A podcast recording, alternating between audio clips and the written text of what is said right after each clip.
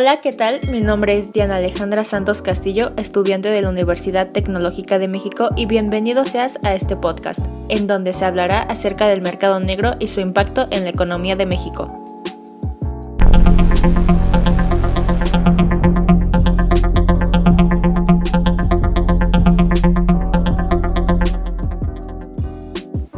Para comenzar, tenemos que el mercado negro es aquel en el que se intercambian bienes y servicios cuya producción y o distribución es ilegal, y que al estar compuestos por transacciones ilegales, los mercados negros tienden a aparecer en aquellos países o sectores con legislaciones más intervencionistas.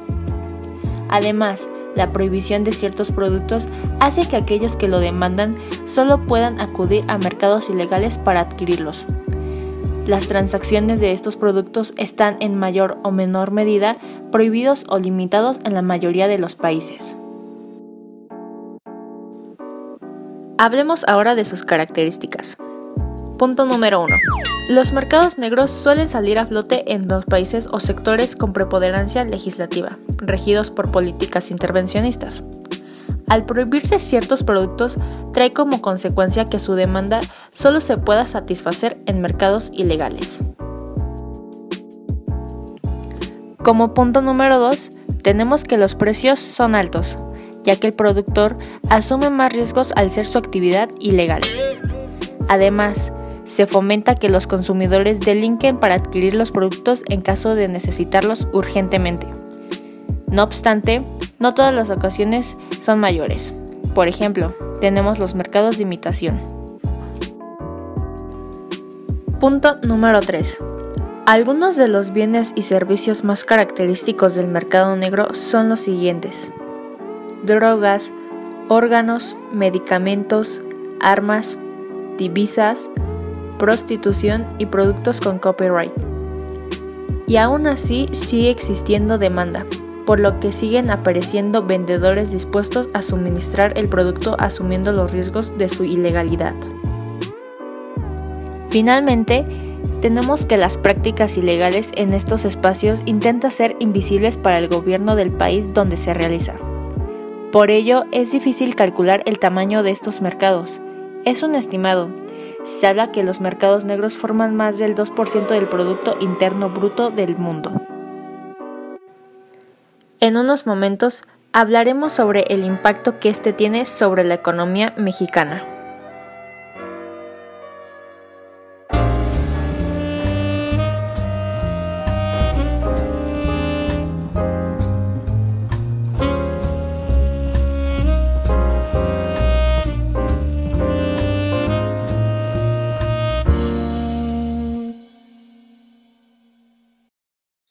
Bueno, Ahora comenzaremos desarrollando el mismo impacto que ha tenido dicho mercado en la economía mexicana.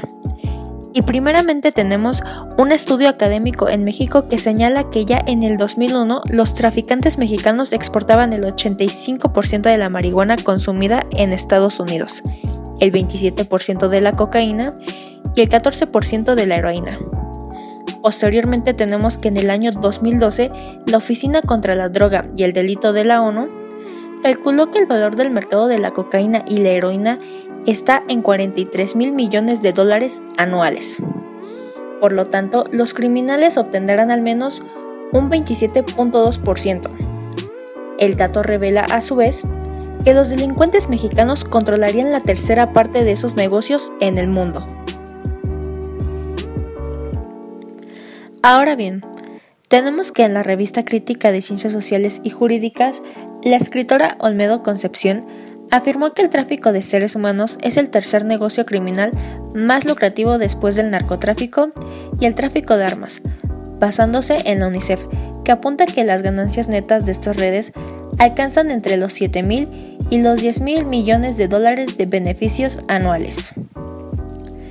A menudo el tráfico de personas no solo tiene como fin la explotación sexual, el trabajo doméstico, la explotación laboral, participación en conflictos armados o comercio ilegal de las drogas o de órganos pueden ser otras de las motivaciones para la criminalidad organizada.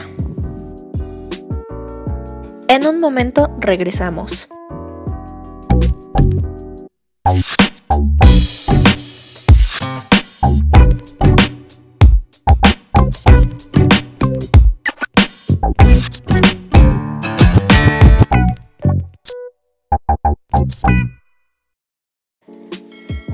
Pasemos a uno de los servicios que también es demasiado común dentro del mercado, la prostitución. Y es que en el año 2010, el último censo del Instituto Nacional de Estadística, Geografía en Informática, reveló que existían entre 143.000 y 862.000 trabajadoras sexuales en el país. Hace más de 5 años desde el último censo y es seguro asumir que el número de personas involucradas en la prestación de servicios sexuales se ha incrementado desde entonces. La prostitución es un fenómeno que existe en México tolerado por las autoridades del Estado e ignorado por la población y satanizado por algunos grupos. Además, en el 2016, el autor Negrete nos enfatizó que 1.500 trabajadoras sexuales, de las cuales 500 son transgénero, transexuales y travestis, generaron tan solo los fines de semana cada mes de 2010 8 millones de pesos a los hoteles de calzada de Tlalpan. El Foro de Viene para combatir la trata de personas considera que la explotación sexual se encuentra en tercer lugar de actos ilícitos más lucrativos del mundo, solo por debajo del tráfico de drogas y armas, produciendo anualmente una cantidad estimada entre 32 mil y 36 mil millones de dólares. La INEGI, en su encuesta nacional de ocupación y empleo en el año 2013, se calculaba que cerca del 59% de la población económicamente activa, alrededor de 28.9 millones de personas, se estima que el tamaño de la economía informal en México oscila entre el 24.5% y 28.8% del Producto Interno Bruto del país. Dado lo anterior, la INEGI concluyó que la tasa de personas que laboran en la economía informal sin protección social y con salarios precarios aumentó a 58.1% de las poblaciones ocupadas. En un momento se darán las debidas conclusiones respecto al tema.